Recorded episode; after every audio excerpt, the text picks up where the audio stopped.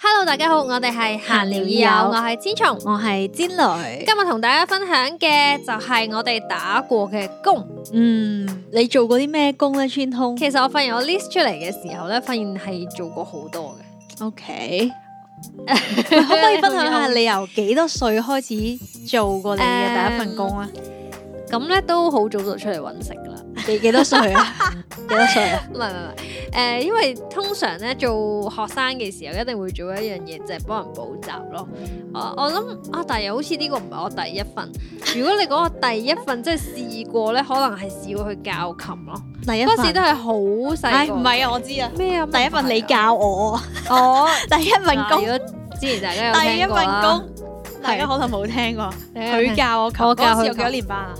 哎原來嗰個係我第一份工，我二嗰年班啊，我我嘅嗰陣時我嗰時真係記得廿，蚊一個鐘，有廿蚊。廿蚊一個鐘教我琴，你幾多年班 我咪二年班我諗， ？OK，咁即係我都係我五小年學班就開始打工啦，係咪咧？六年班。五年班啊，我二年班嘅時候你五年班。六年班 O K，總之就係做 小學，你可能中一啦，或者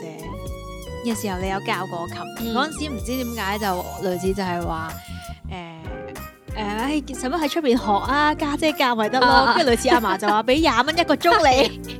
原嚟咁樣，我係被動地做咗第一份工嚟嘅咁。 唔係咁咁。雖然我已經講過佢嘅黑歷史啦，教我嘅時候係包括鬧我好蠢啦，唔識，而且然之後就佢教爹哋，爹哋再教翻我 啦，即係曾經有個我諗環呢一節個應該係得一次咯，肯定唔係次教咗我教九爹哋堂啊咯。唔係教咗好多堂，跟住之後，但係咧誒，我好記得有收過禮物嘅。以前喺我哋屋企附近有啲精品鋪嘅啊，咁我都好中意去嗰度買嘢，或啊者你都好中意其係係實係。咁我就類似會唔知類似都係儲貼紙定儲印仔定係點樣，跟住然之後你就話唔知儲夠點樣咧，就可以去嗰度揀禮物。係我好記得有一份禮物，因為係我咩啊突然之間係我嗰時跟佢上堂嘅時候，其中贏取咗嘅一 Dạ. 份禮 物。嗰份禮物就係一個咁細嘅袋啦。銀包仔唔係係縮索繩袋啦，咁佢有隻芝士喺度嘅，有個有芝隻士芝士，係啦，跟住裏邊係有一把梳同埋有塊鏡嘅，係藍色嘅，係藍色透透地明深藍色嘅，我好記得有呢一份咯，我唔記得係喎。我我唔知點解揀咗呢份翻嚟咯，即係係啊係呢個係最 哦我身為教師嘅時候。係啊教師嘅時候對我嘅獎係勵，送出於原來呢一啲呢一啲貼紙 system 咧係沿用到你而家都係繼續用緊，係但冇禮物嘅，你俾啲同學，我俾啲小朋友冇禮物哦嘅，即係唔係話咩即係貼貼紙紙換禮物冇呢 啲嘢嘅，所以我第一份工就係 教突然之你， 間係 突然之間，原來我第一份工係教工嘅係教唔我。係因為我諗其實我後期係有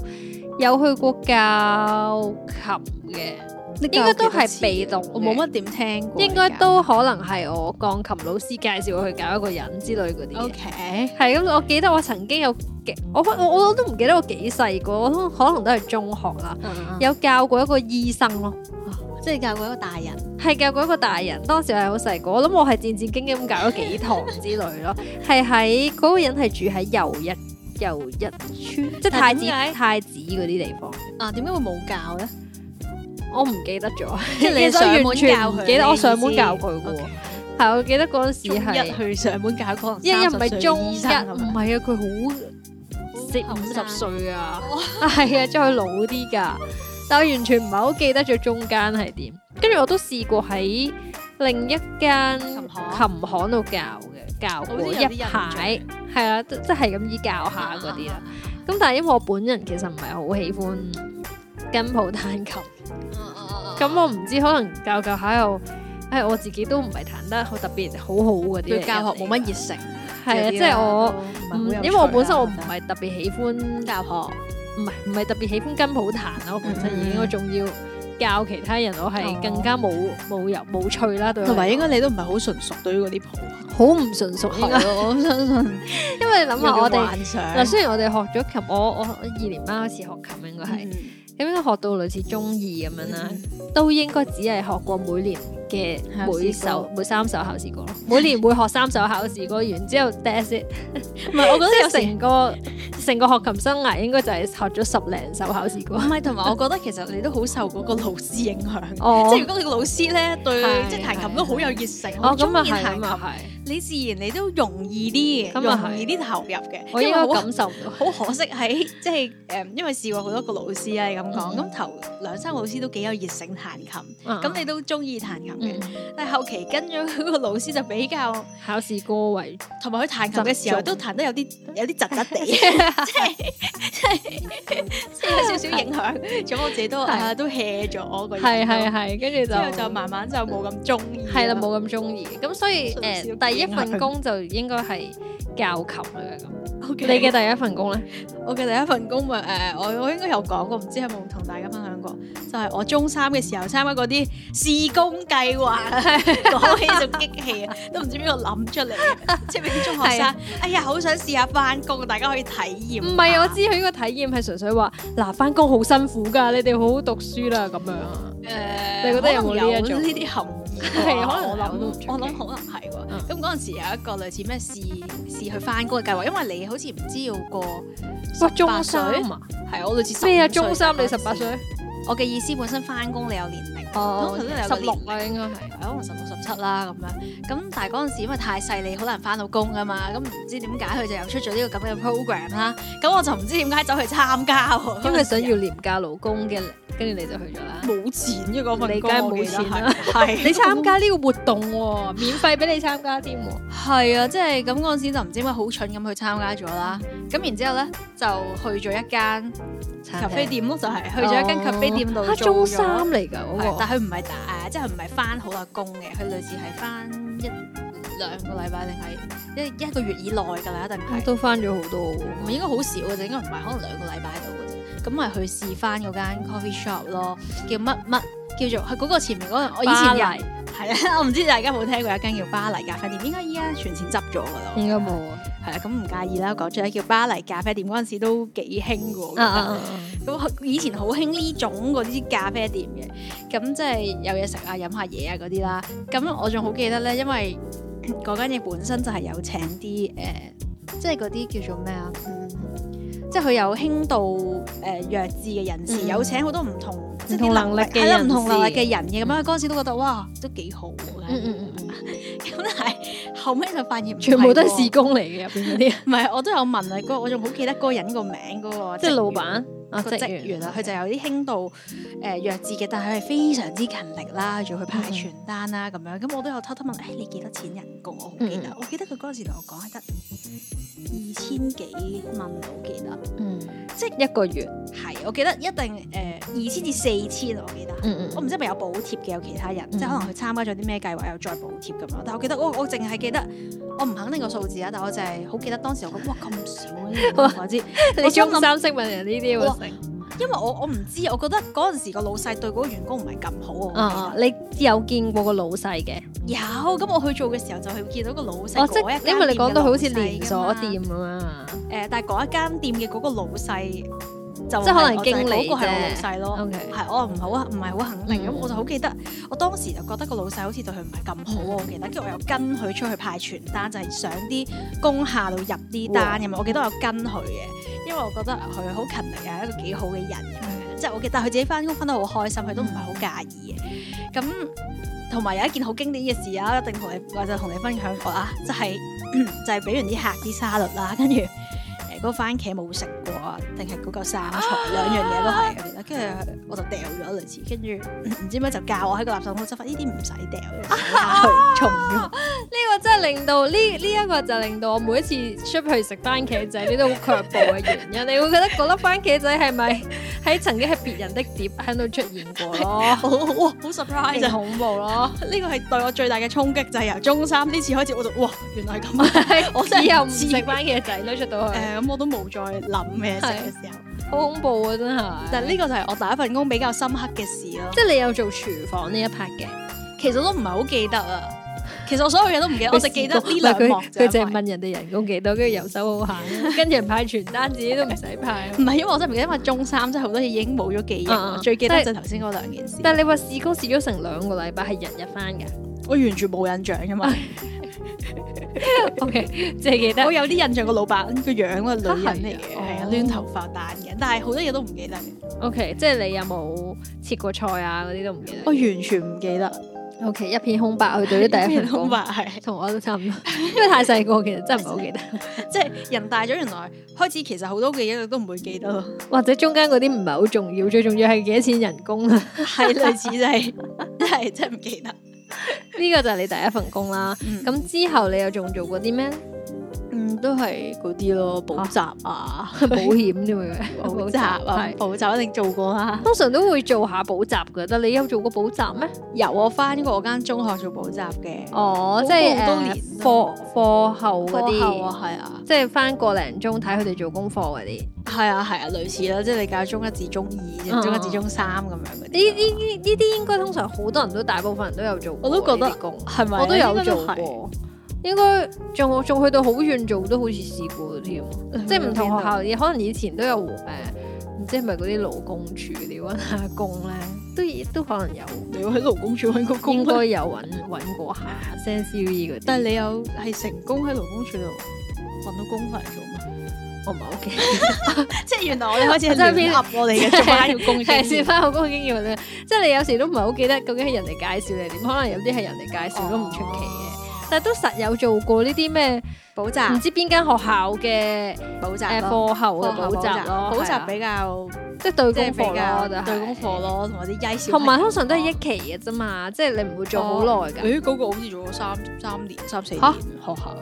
中咁耐係翻自己張中學，佢好長期有啲係咩？係而係會揾翻啲舊即生嘅全部，係你翻大你大學嘅時候，你有做咗咁多年，誒好似三有年三喎年到起碼，我諗三年我你有好覺得你有嘅。太耐啦，係太耐你唔會記 得㗎，你唔會知道㗎，你唔會知道㗎。咁我都有做過呢一個咯補習咯。啊我曾經誒、我大學嘅時候係咁幫人補習嘅都誒、好 似喂你有教過奧數添喎，係啊係啊，我呢陣先講啦，講補習呢單哦哇嘢咁先啦。補習咧，我記得咧以前咧咪唱媽媽話你好大嘅。啊，跟跟住咪接受過訪問嘅，跟住我都類似有講過幫嗰個小朋友補習啦啊，係、放學我要補成三個鐘，好似差唔多係日日去補你有三個講鐘，過，極誇張啦，係放學補三個鐘。咁但係而家應該係見怪不怪啫，好多嗰小朋個友屋企人有冇見到你個即係講咗佢出嚟？ 我唔知，好似都有繼續 follow 我，但係冇而家應該係健康成長嘅嗰個小孩，都已經好大個啦，好似廿歲十咁幾嘅。廿歲冇咁老嘅。 跟住誒、每日補三粒鐘咯。咁但係都有個好處嘅，對於我嚟講，因為之 前有多啲收入。係咁，你補一個鐘真跟住 係既唔使補一個鐘，補一去就補三個鐘。咁都幾好。跟住可能好似嗰陣時補習大學嘅時候，一個月唔知可能補到兩二三千蚊咁樣。都都 OK 都唔錯嘅嘅，係啊係啊係啊，都幾好嘅。咁嗰陣時就係穩定嘅暑期工，唔係暑期工，誒、收入咯，係啊。幾好嘅，即係誒，仲、要係啊，有補過呢、一個，跟住又有補過另一個，好似補過幾個小朋友咯，有啲就係補完個細佬，跟住又補埋家姐咁，係啦，都係嘅，即係順便補埋啊係啦，順。便補埋其實啦，類似都係幫佢睇下功課係嘛？其實都係睇下功課嘅，同埋真係睇下佢有啲咩有唔咩識唔問識下你啊咁咯問下你咯，其實你都未必識，係唔係？咁其實依家諗翻補習咁又唔係，即係又唔係啲乜嘢，即係都係睇個老師有幾 harsh 或者，哦，即係咁你都係咪做下練習咯，係係啊，即係做即完係功 extra 課之後嘅有練啲習 extra 嘅嘅，係啊即係都多嘅。哦。同埋咁你諗下，你放咗學咁開始補，又唔知補到成九點咁樣，嘢喎，係啊，咁佢就跟住就都幾攰咯，幾攰咯。跟住你好快又冇乜得，即係嗰個小哦休息嘅時小候好朋少。友會攰咯，唔係， O K，唔係咁我都攰嘅， 但係但係佢做啫嘛，你都睇住佢做啦，係會眼瞓會咯，眼瞓，我係即刻諗到唔唔係，但我都係放咗學去嘅，所以我都會攰啊啊嘅，突然間諗，係哦係我都都攰啊嘅，係補習就太耐啦，唔記得好 common 咯，但係差唔多所有人都會幫人補習噶啦，你讀讀 U 嘅時候，係咁我再分享啦，我就跟住中間仲有做過兩份，我都比較有印象嘅。一份就係做 Art Jamming 裏邊嘅，哦即係都係大幫學啊手大學啊，我嗰個做一年嗯。度啊哦跟住另外嗰個就做戲院咯，我做過戲院做過。兩個月到咯。戲院嗰個比較有趣嘅，反而係啊，阿 Jamming 嗰個就唔係好記得啲阿客 j a 人 m i n 你係做嘛？都係執下啲嘢啫嘛。哦，即係洗或者清洗工具嗰啲，清洗工具或者啲人就通常唔識畫，或者應該點畫都會問下啲職員㗎啦。係，你會問你點話？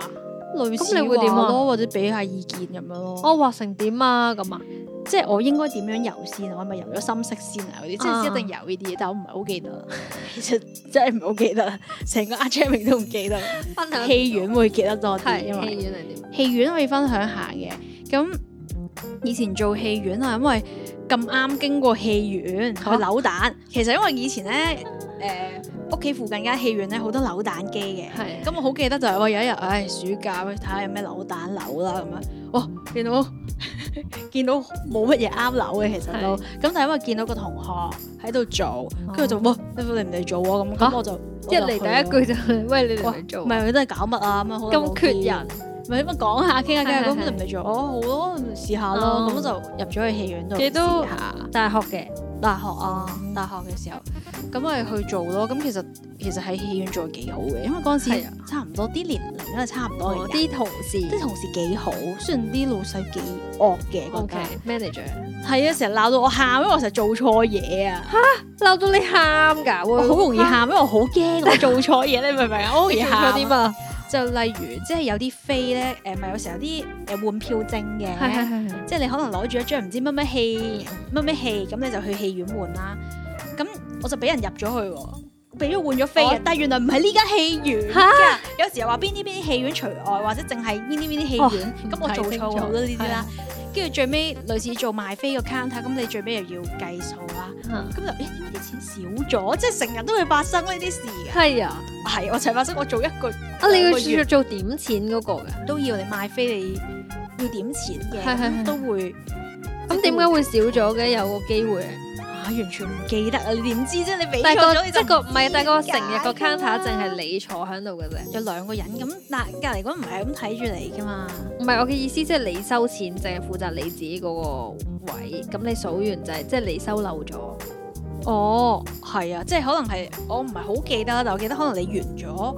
嗯，即係你翻完咗你嗰間，咁你都要，咁你要貼翻錢，我唔係好記得，有人幫我搞掂噶啦，有啲人安慰我啊嗰啲 嘢，因為你一嚟點錯咗就 燒咗錢。我都唔記得係點，但係 即係好驚啊，好驚做錯嘢啊，咁你好容易做錯㗎嘛，你翻得個個零兩個月大佬啊，你翻咗個零兩個月就總共，誒戲院係啊咯。咁你喊咗幾多次啊？ 唔記得兩三次啊，應該都成日做錯嘢嗰啲咯。因為嗰次廿廿頭啦嘛，啊，就好細個。我係啊，哦，係啊，應該係，哦所以就頭啦好容易就喊。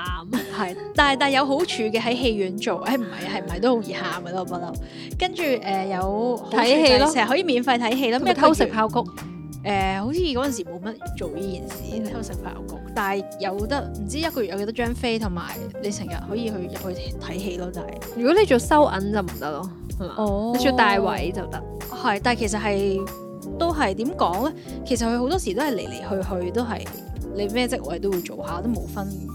邊個係邊個。係咁啱你嗰一日係負責做收眼，你嗰日負責大位咁樣。但係你會喺戲院裏邊見到好多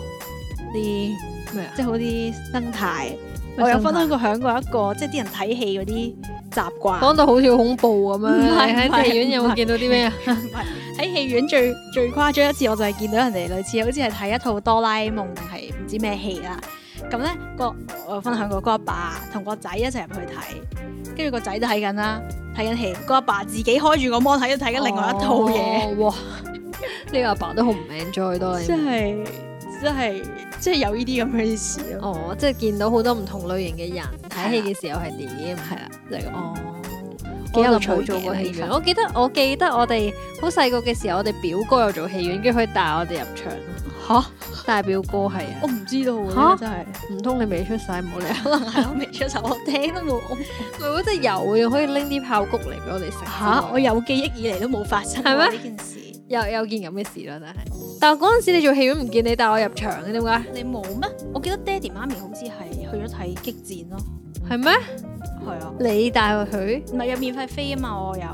我但係普通即係唔可以職員就咁帶入去嗰啲嘅。偷偷地咯，可能。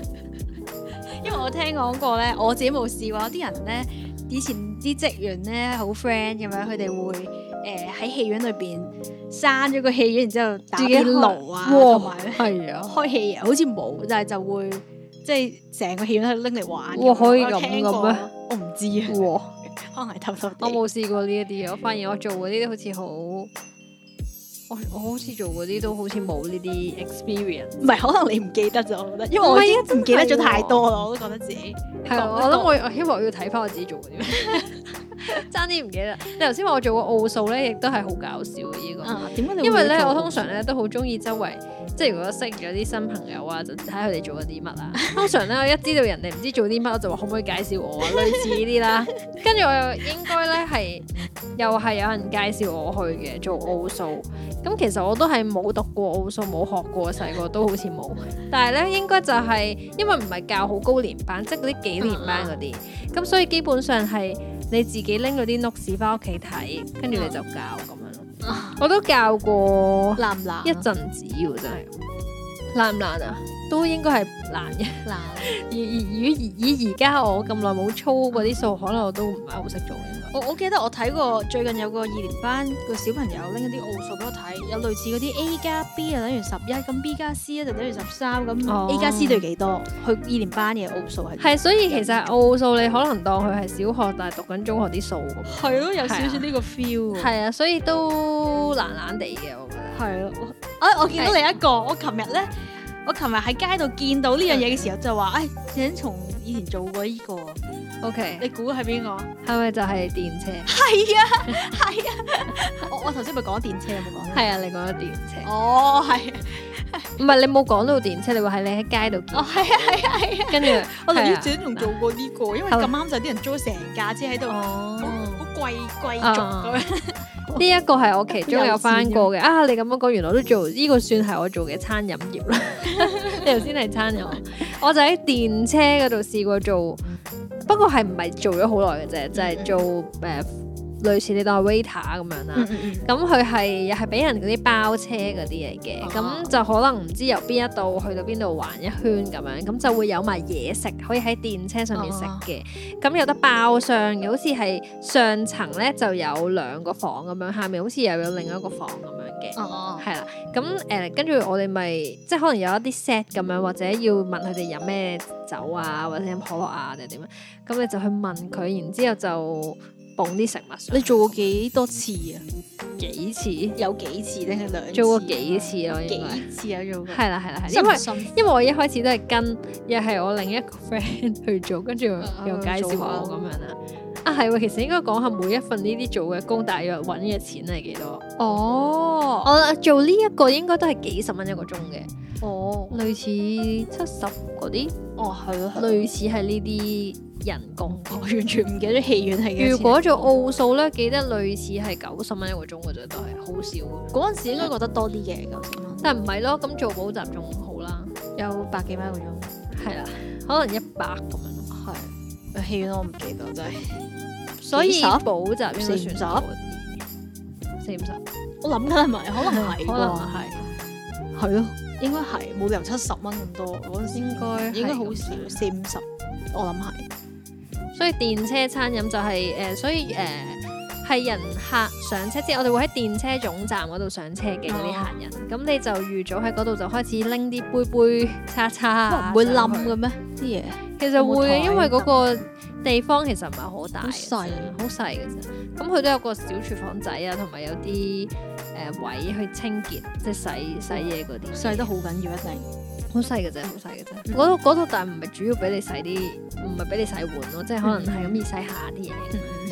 咁誒，跟住你就預早去嗰度預備少少呢啲嘢，捧哦上車。咁跟住就會開車啦。可能啲客人坐個零兩個鐘咁樣哦啦。咁跟住咪 serve 佢哋咯，跟住完咗就收翻晒啲嘢，跟住就喺翻總站嗰度撈翻嗰啲污糟碗嗰啲咯。哦，有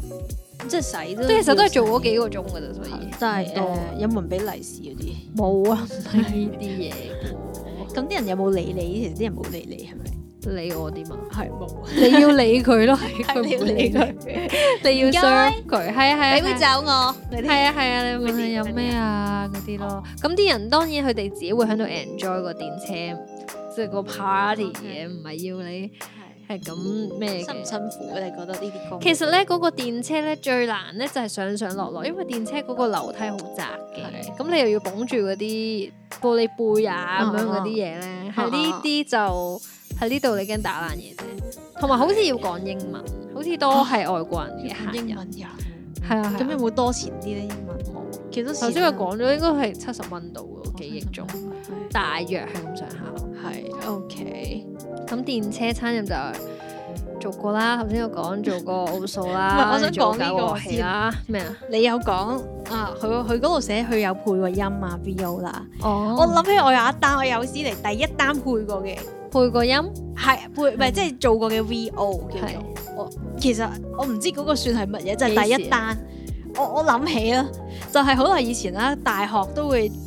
即係啲同學都會睇下揾咩工噶嘛。咁你啊！上我去哋 Jobs 而家呢度即刻要喺度賣個廣告先啦。啊我哋其實有為不同嘅人去配音嗯嘅。咁做 VO 咧，我哋都係非常之專 業嘅。配音都 OK 嘅，係啊，咁大家咧記住 job contact 啦，就呢一度啦。啊係留喺我哋嘅 email 可以 email 俾我哋，如果 有任何 Jobs 嘅 requirement requirement 啊 detail 係 job job detail detail 係啊咁我繼續講翻我呢個第一單啦，喺我大學嘅時候，咁誒、同學好中意即係上上 Jobs DB 度睇啦，咁樣，因為睇到一份係類似錄 VO 嘅嗯嗯，唔知做乜，竟然會睇到呢啲嘅。係佢又唔知做乜嘅喎，跟住佢又好似我唔知佢又係有去參加，跟住佢又掉俾我，咁我又去即係 send 啲聲俾佢啦，咁啊我成 send 功啲咗聲你點樣 send 㗎？用電話錄嘅咋，哦唔、知 OK 讀一段嘢俾佢咁啊，佢嗯嗯 send 咗啦，跟住我成功咗喎咁啊，咁原來錄咩咧？錄一個電話系統嘅嗰啲嗯語音接駁嗰啲聲咁樣，跟住佢話唔使㗎，用電話錄得㗎啦，用自己個電話錄得㗎啦，佢類似係做啲呢種嘅 server 定 service 嘅專做嗰、個 server 啦，其實類似應該係咁，佢就所以佢錄音都唔使好靚嘅，你聽嗰啲接駁電話，咁原來係做一個政府嘅唔知咩母語暴雨嗰個服務中心嘅熱線嘅嗰段時間嘅嗰個系統咁樣啦，咁我就就第一次做咗呢、個，但有好多嘅好多段嘅，因為你要講，如果你想咩你就選擇撳一字，即係嗰啲，哦咁我咧知就我知撳二字咁樣，要離開撳三字，咁佢就 send 咗個稿俾你，係啊咁你就自己錄。用電話錄就得啦，跟住就話擺喺佢 download 佢嗰個嘅 download 咗佢嗰個類似喺電腦 download 咗佢個 server 定係乜鬼，跟住就掉落哇去俾佢類似係啊我記得係咁樣咯。咁咁幾簡單喎嗰個。我仲好記得有幾多錢，但係嗰陣時係錄咗好耐嘅啊都，即係錄咗好耐。但係係你因為佢好多段係咯，同埋你係一剔估，因為你用電話錄冇冇 edit 嗰啲咁嘅嗰陣時。哦，因為佢好短嘅，大部分都係。跟住我好記得，我唔咁記得你錄咗改翻個幾多啊哦名咯，啦咪要喺度。幾多個數字咁樣咯，一二三類似咁咯，我記得好多嘅。咁我仲好記得嗰陣時係得千八蚊咯，但係但係我哦係第一次成功無啦啦做到呢一個語音系統嘅嗰個接駁嗰個咯，係哦，唔知仲有冇用緊你呢個啊係？冇啦。我之後有 check 過，好係咩快就冇咗啦，我記得哦係就係咁。咁我都有錄過呢啲系統，但係唔你有錄係個系統咧？唔知係衞生署開定任係三乜鬼啊？即係字類似啲，不過係短啲嘅。好你似有講過，同埋我應該唔係自己錄嘅，我好似冇試過接過一個 job 係自己係咯，用電話錄，唔係應該話冇用電話錄啫。但係即係而家當然你接咗好多，而家好興就係你自己做晒，你搞掂晒，你 send 俾佢，咁都會有嘅。咁、但係嗰陣時就冇冇試過你呢種用電話錄咯。係我都嚇親啊喂，咁錄系統都有試過嘅，同埋都有試過可能錄有啲人係要做 internal video 嗰啲咧，叫 internal，即係嗰啲 video 可能俾啲 staff 睇啊咁樣，即係大 brand 可能會有啲。internal video 可能係 tutorial 啊，教你一啲嘢啊，嗰哦啲即係會有呢啲啦。啊跟住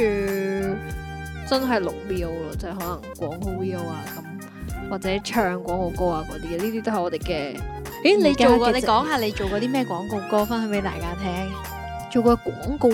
歌，即係唱過，啊係你可以分享，而可以分享到俾大而家。可以分享。誒、哎之前有冇分享 share 過？應該都有，冇啊冇咩？？你冇？應該係 M 跟廣告，但係都啊係我記得兩三年前，我哋有一齊唱過。唔係 M V 廣告冇，我就唱過誒嗰個洗面嗰個啫。係咩？嗰個洗面嚟講，同你一齊我同你唱講係洗面，你 M 跟嗰個有冇喺電視播 M 跟嗰個？唔知咧，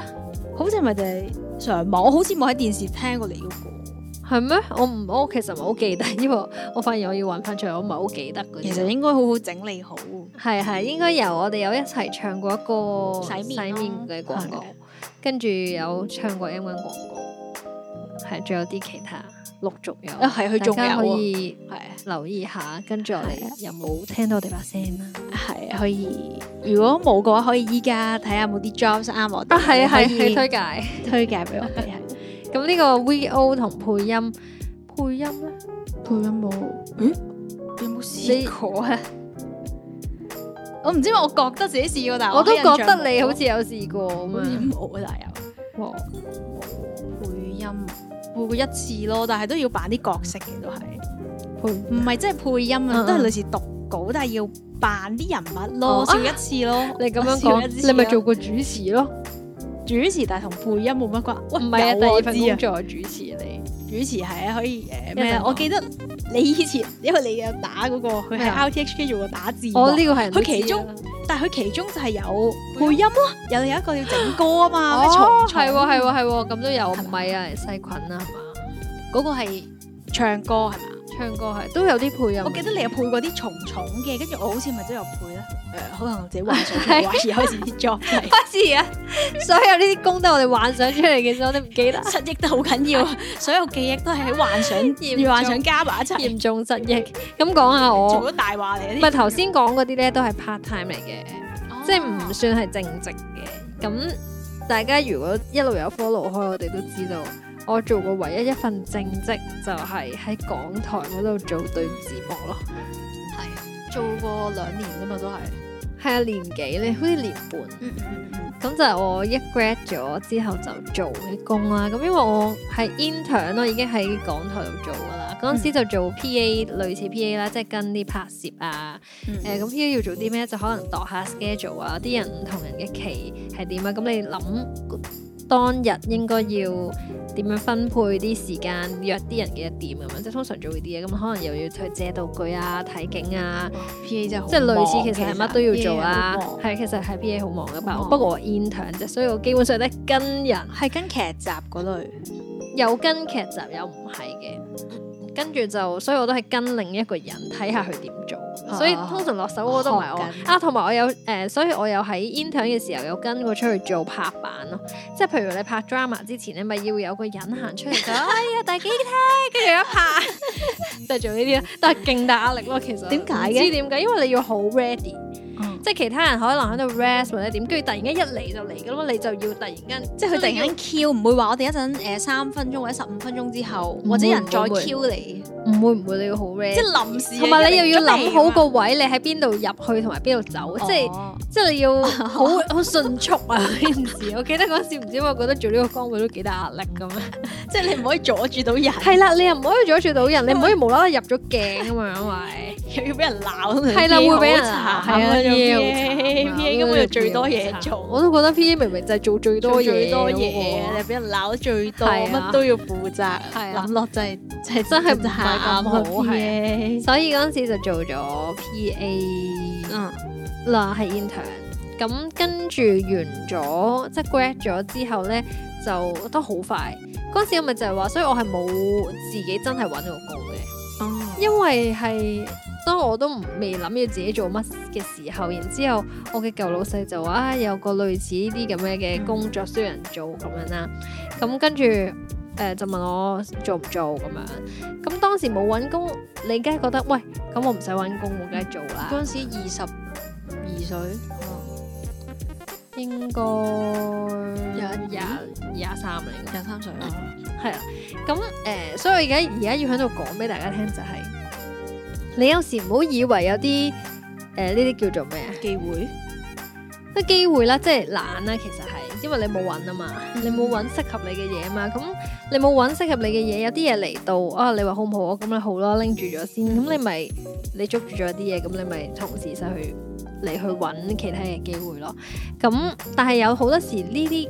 呢個你咁樣捉住咗呢個所謂嘅機會嘅時候，已經你可能已經係去咗做咗十年咁樣噶嘛，即係好多人一嚟第一份工，哦可能或者唔知做咗幾耐，就係因為某一啲契機。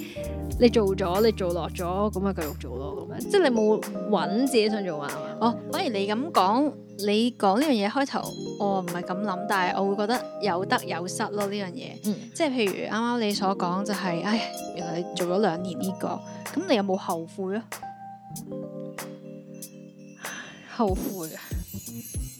又未至於後悔，因為我都做咗好快，我就冇做咯，我都算。係，同埋我又覺得誒、呃即係好多嘢你又即係可能又唔需要咁介懷，最緊要係你有冇及時去轉變咯，係去轉換咯。唔係因為我即係唔好我頭先 mention 呢個就係因為有啲人係唔會冇啊，嘅即係太耐都喺呢個狀態，嗯其實自己又唔係好開心，唔係咁中意，但佢又唔去放手，可係啦能因為有啲人係習慣咗某啲環境，咁又覺得自己唉去到出邊都唔知點咁樣，即係即係有啲人會咁。咁我嘅意思係，當你每去剔每一個機會嘅時候，你可以諗下其實你仲有咩選擇咯。嗯即即係你可以想像下，其實你唔做呢、個，你可能仲有好多其他嘢嘅。即係我嘅意思係，眼前嘅嘢唔係唯一嘅機會。係有時有時可能大家有時忘記咗，就以為自己的自己嘅選擇只係得咁多。嗯，誒、我反而會覺得誒誒、呃有時候點講咧？誒、我又我又覺得未至於去到咁差嘅。嗯我覺得個重點係你有冇俾一個限期，或者俾自己去到咩時候你就要嗯轉變咯。我覺得好多人啲人係唔捨得放手，或者慣咗咯。嗯咁但係可能一開頭仲係 O K，但係當呢份工已經俾唔到更多嘢佢嘅時候，或者嗯對佢自身冇乜作用，但係可能可能佢嘅意思都可能驚錢嗰啲方面啦。但係其實我覺得好多時候你就係要覺得對自己冇乜作用，或者根本你就又唔係咁多得着嘅時候，你就要放手。或者係太舒適咯。當你喺一個環境裏邊太舒適，或者習慣晒搞到嘅嘢，好似已經喺一個 comfort zone 裏邊咧，係啊大家即就係你唔使重新想適應啊咁樣。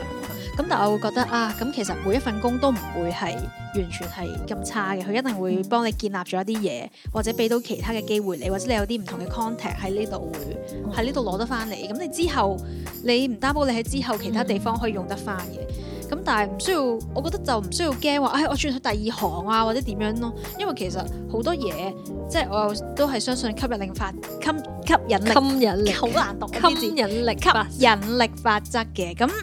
我又覺得唔會嘅，所有嘢可能好快，你嗯差唔多嘅時候又會去到某一個交叉點，有啲嘢就會嗯翻翻嚟喺同一條線。咁所以要識得適時去轉變，我覺得係。哦，咁所以我只係做咗個一年半咯，係一年半係。係因為因為我做嘅工作就係睇一啲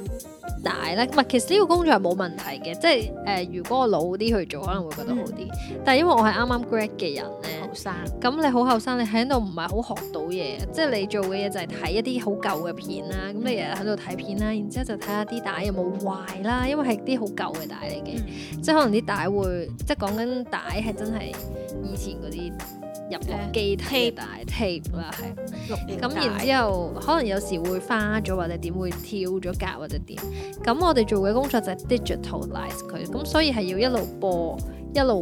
變成 digital，係啦係啦。跟住完咗之後就要去整字幕啦，咁可能就要睇下啲字幕啱唔啱咁樣。係即係咁，所以係一個 QC 咯，係啊但係 QC 咯， ，QC 嘅工作咯。係咁所以都悶悶地，唔係好適合我，因為同埋佢又冇乜得，即係可能轉做其他崗位，我哦或者你見唔到個前景，係唔通我做前景都唔係好 QC 啱 manager？係 即係個前景都同你自己 我自己嘅唔人係話唔係好適合，係咯，即係長遠做都唔唔覺得啱自己，係啦，唔啱啦，係啦，咁可能做咗，所以做咗一年嘅時候咧，就已經頂唔順覺啊得真係唔係好啱開始我，係啊係，因為去到之後係你將好多錄影帶，你係一個禮拜有四日都喺屋企，類似係哦係咁。啊即係我瞓醒覺就見到，咦，隔離喺度播緊啲真係啊片咁咁樣，樣，但係都頂唔順啊！即係證明時限就真係差唔多， 真係夠鐘啦。係係嗰份工夠鐘啊！ 咁但係呢個就成為咗我人生唯一一份唔打過嘅長工，係都係應該係咯，係即係即係要翻一至五嗰種長工，啊係係要翻一至五準時翻工放工，即係雖然呢度好多睇緊我哋嘅朋友可能都係翻緊一至至係一至五嘅五工 regular 嘅工作。係咁但係嗰陣時我就決定，好似真係唔係好適合我，即係嗰陣時都冇好似未係好興話自己係 slash 啊之類嗰啲。哦都係冇咁冇咁有呢啲嘅，冇咁咁冇咁係啦。如果早啲知道呢啲 concept，可能會人生會覺得輕鬆少少嘅。係嗰陣時唔冇咁樣講或者唔興咁樣咯。冇咁輕咯，咁而就家係啦，所以你遲辭咗一份正職，跟住就覺得嚇、啊好似即係唔係太應該，或者應該要揾下一份係。長工咁樣。以前多啲呢種 concept 就係嗯你都要翻一至五會，係係係，即係好穩似定咁啲樣先先係係正勤常，力。係勤力，你定係一個即係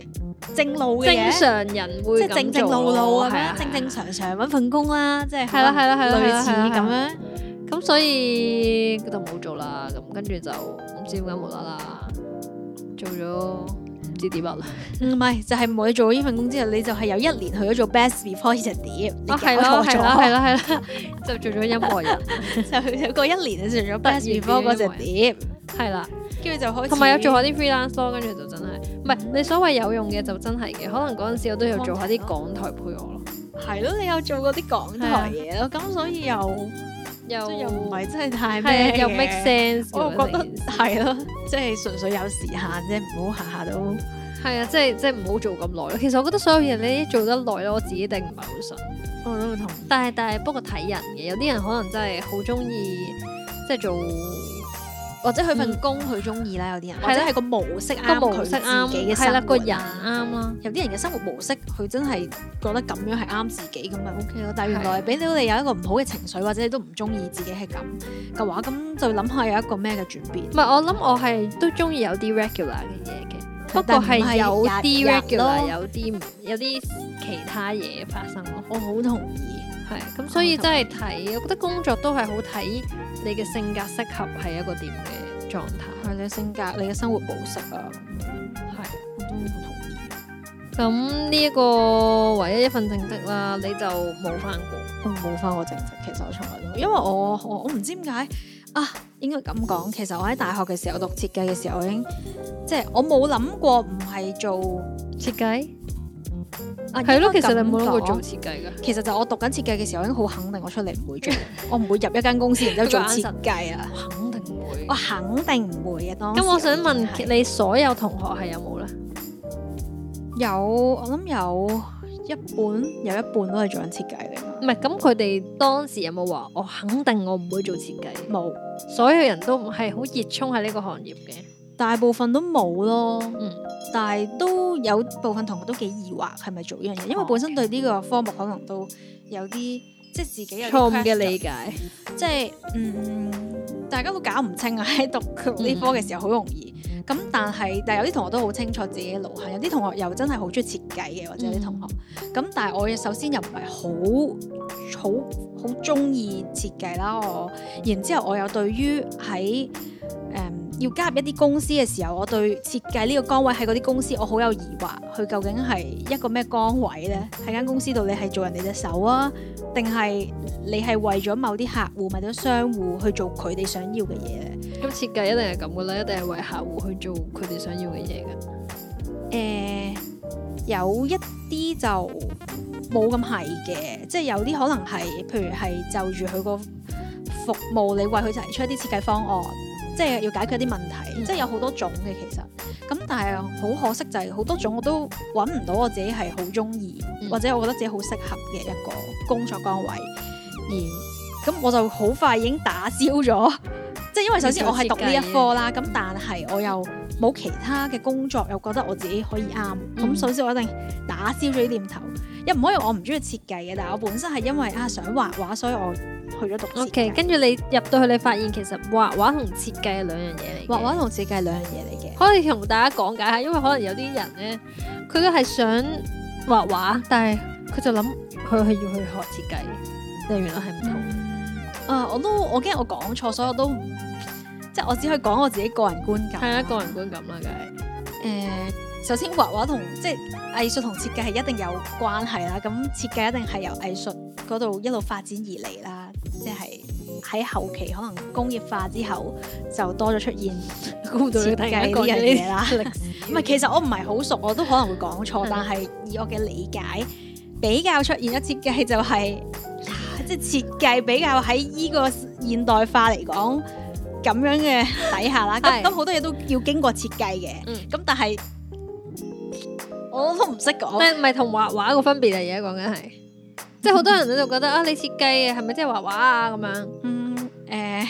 或者你你咁中意畫畫，你去做設計啦咁樣，係咪唔同嘅嘢嚟㗎？我覺得係，我覺得畫畫比較自由嘅。嗯設計都係要經過一啲唔同人嘅唔同唔同人或者有一個 O K，咁你可 standard 能講嘅一樣就係、其實設計好多時都係為緊一啲嘢去服務啦，即係某啲係某樣可能有個 purpose 或者有啲嘢想做到，咁你要係經過設計，然之後去俾大眾去睇到嘅。係，而且我覺得喺設計嗰種嗰種美感係大家有一個共識，有一個嗯共同嘅美感嘅 standard 咁樣咯，可能即係唔會我唔係好可知以識太另類咁樣你意思啊又唔係啊，唔可以咁講，唔應該咁講。嗯誒，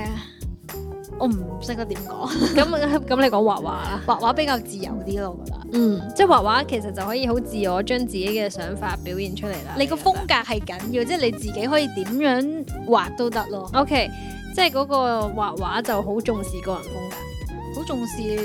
你自己咯，嗯我就覺得。但係設計就唔係喺嗰一即係佢某程度上要有啲共識嘅同其他人。我我覺得設計就唔可以咁自我咯，嗯畫畫可以自我，我覺得比較係咁樣。 ，OK，好啦咁所以你最想嘅係好自我，就畫畫。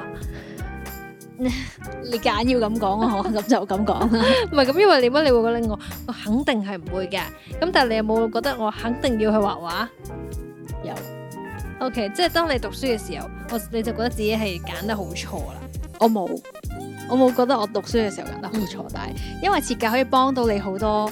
關於點樣去， 即係個美感啊，去學習一啲美感係都喺呢一科裏面係學到嘅，係咯，嗯，係咯，佢學到嘅有其他，我唔識 講添。但係總之就係、睇 O 得出 K O K，我總括而言喺誒、呃、讀呢一科嘅時候，令我發現我我將來我唔知揾 咩工，我將來一定做唔到呢啲嘢。糊塗呢個我就哦一定係嗯做唔到呢啲嘢，我唔係話好中意咯。最主要係咁，我就知道，哎唉，我一定唔可以犯。同埋我咁又咁係你驚咪好咩咯？即係其他同學全部都啊一副熱誠，我要做設計，得你一個好似一個又唔係一嘅定唔會做。你唔好講到咁誇張。我啲同學都去咗教書嘅，咁即係教啲唔關事嘅，去教小哦學，有翻啲關中英數上。嗯咁我啲同學又會即係讀到好苦惱嘅都有，嗯即係讀到好疑惑嘅好多嗯都有啲。即係但係佢係一個好好設，即係讀咗呢個設計係好好嘅一個基礎，去幫你發展你其他你想做嘅嘢咯，反 ừ, 而係。佢學咗一個，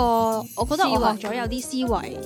係幾好嘅，諗嘢嘅思維有啲方法係幾好，同埋誒做一啲真係有我我又唔係完全好憎 design 嘅，因為有即係我都我都中意嘅有，咁即係做一啲 design 嘅時候，佢又幫到你去做自己嘅嘢咯，嗯，都係又唔係真係咁差嘅，我係唔中意去翻工啫，其實講到尾係唔想翻工啫。即係唔想幫人哋做嘢，同埋我又好驚啲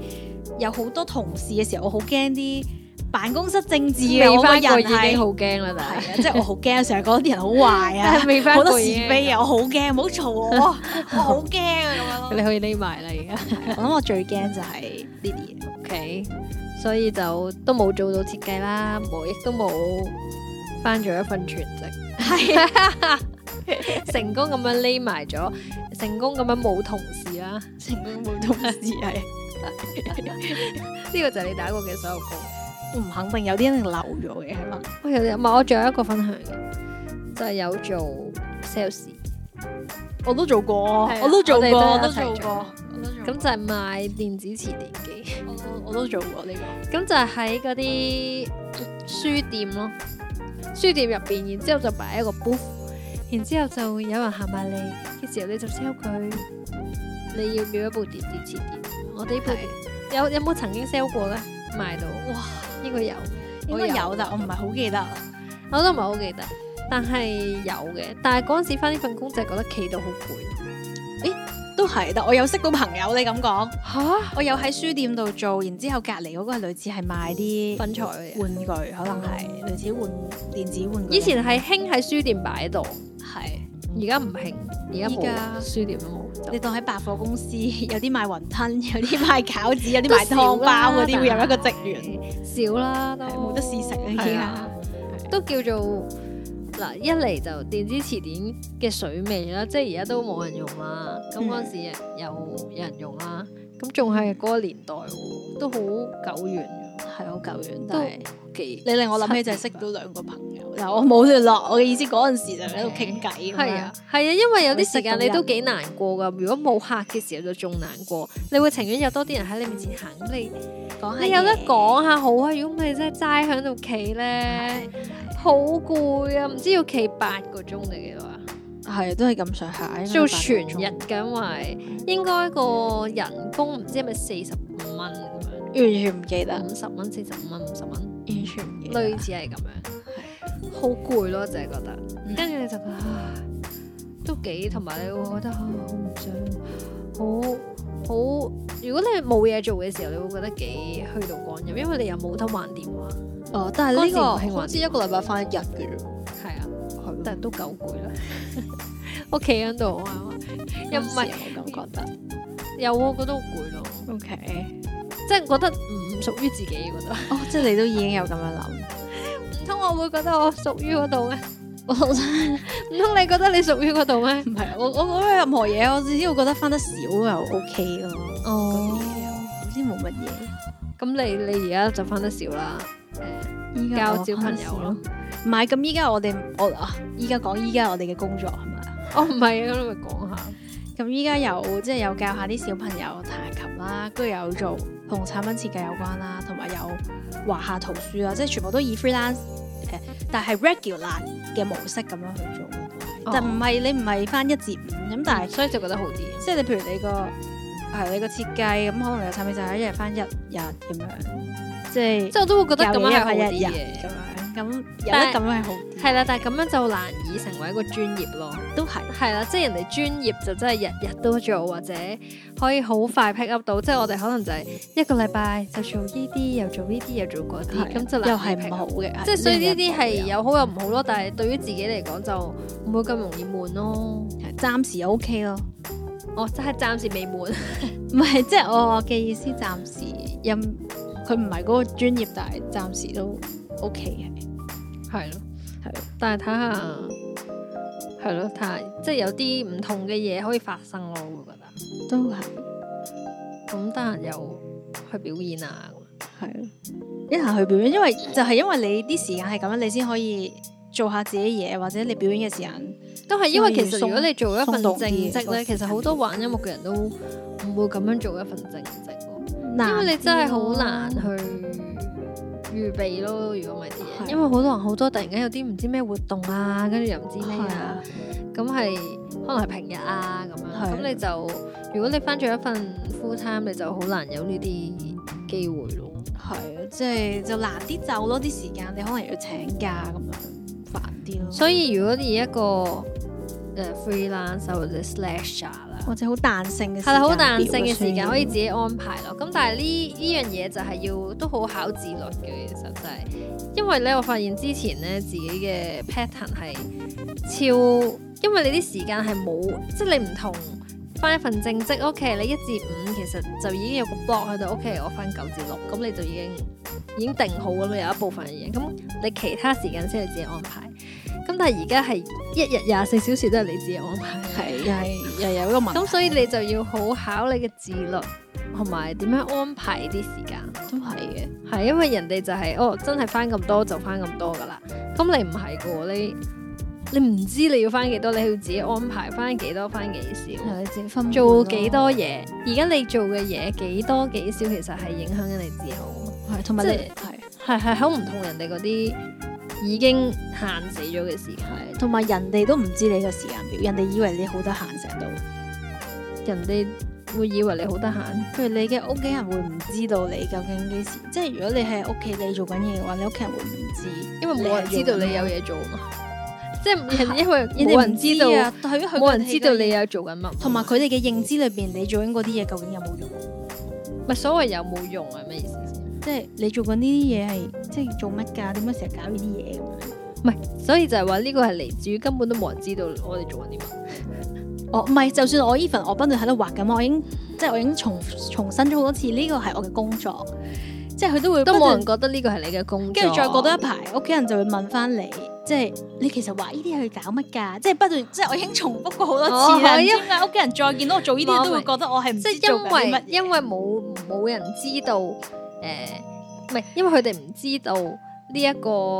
唔係翻九至五都可以工作，好難解釋 真係。即係唔係好明白呢啲 concept 咯。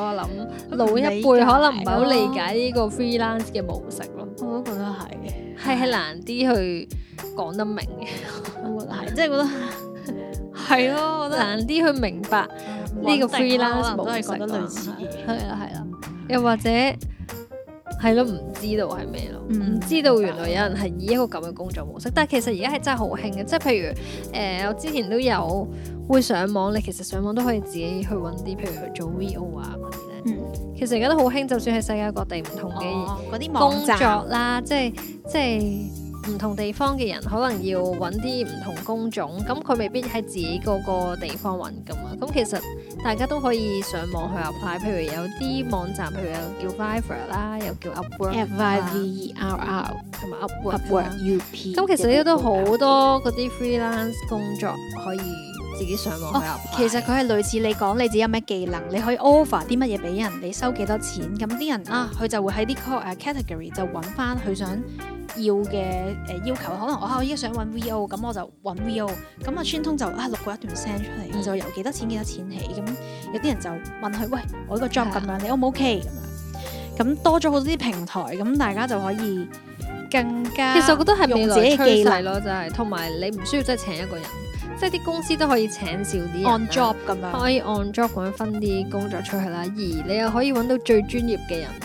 即係係而係可以用一個平啲嘅價錢，因為中間都冇中介啦，就係、我係揾 job 嗰個人，你就係做 job 嗰個人，咁大家就喺個平台嗰度 meet up 咁樣，同埋唔使長期請一個人。係咯，就喺係度唔咯需要長期請一個人啦，咁反而變相係慳咗啲成本咯。都係嘅彈性。但呢、個呢、個都係未來趨勢啦，自從自從 Covid 之後，應該都係興咁樣嘅啦。嗯係，咁我哋我覺做得係過嘅工就係咁多咯。仲有做之前就係做 RTHK 某一個節你目誒、嘅主持。誒外其景實你都冇主持咁樣咯冇同大家講過，大家都唔知有冇睇過你嘅哦主持嘅節目。不過大部分時間都係戴咗口罩嘅，所以都唔會好認得我。 但係呢、個呢、個工作又係令我覺得我幾開心咯，同埋我嗯接觸咗好多嘢，因為我都好少翻啲接觸太多人嘅工，嗯太耐。而係冇乜人事問題，因為你冇同事哦，係啊，呢個係冇人事問題啦，RTHK 翻呢個同埋教小朋友都唔會有人事問題，嗯即係教小朋友嗰個，因為小朋友真係大部分都好得意，冇乜問題，啲家長又唔唔太大問題啦。咁跟住誒、呃就係 RTHK 咯，嗰啲唔知喎，啲同事都好好，其實我嗰陣時嗰陣時接因為觸真嘅唔係同事都好同事好。咯，哦，因為唔係同事啊，每個人嘅崗位都係唔同咯，冇衝突係嘅啊大你家。哋完全同佢冇衝突。嗯，同埋誒咁啱我收啲同事都唔會話好怪責我做得唔好。哦，即係我真係有你係做得時唔做得好唔嘅。有啲位啊，心思都俾心思鬧我錄咗咁耐咯，唔記得啲稿，但係好開心咯，你可以係即係周圍去玩啊，係啊，其實因為係行真山啊係去玩。係啊，訪問下咁樣問下咁樣，咁你會唔會向好主開心持界發展咧？咁又唔會，我唔係話好中意做主持， 點解咧？我中意玩啫。 我對於做主持又冇乜興趣，因為要其實背稿。即係個主持個崗位，你都係令到嗰個 show 好順利係啊係咁啊樣係啊去舉行。你個自我角色其實都輕唔啲嘅。係啊，你可哇搞氣氛啊嗰啲。我我又可能唔係話真係好好，其實哦，唔係好好搞。其實我唔係話超級好，但係都可以啫。只啊啊係啊啊啊！睇下有冇咩主持 job 介紹俾村女啦。唔 嗯需要主持咗個教士俾穿通，即係